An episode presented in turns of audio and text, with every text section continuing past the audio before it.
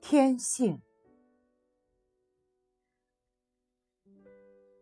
人听不懂枝头小鸟说的是什么，也听不懂鹅卵石上轻轻流淌的泉水叮咚声和缓缓推向岸边的阵阵涛声。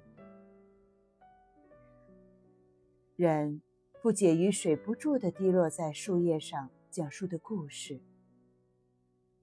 不懂其用轻柔的指尖敲击玻璃窗时讲述的故事，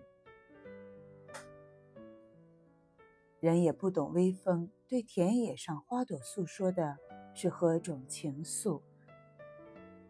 不过，人能理解所有这些声音的意义，因此，人才时而高兴，为之震颤；时而忧愁。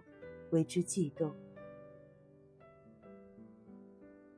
一些声音用一种隐幽的语言呼唤他，智慧将之置于人的天性面前。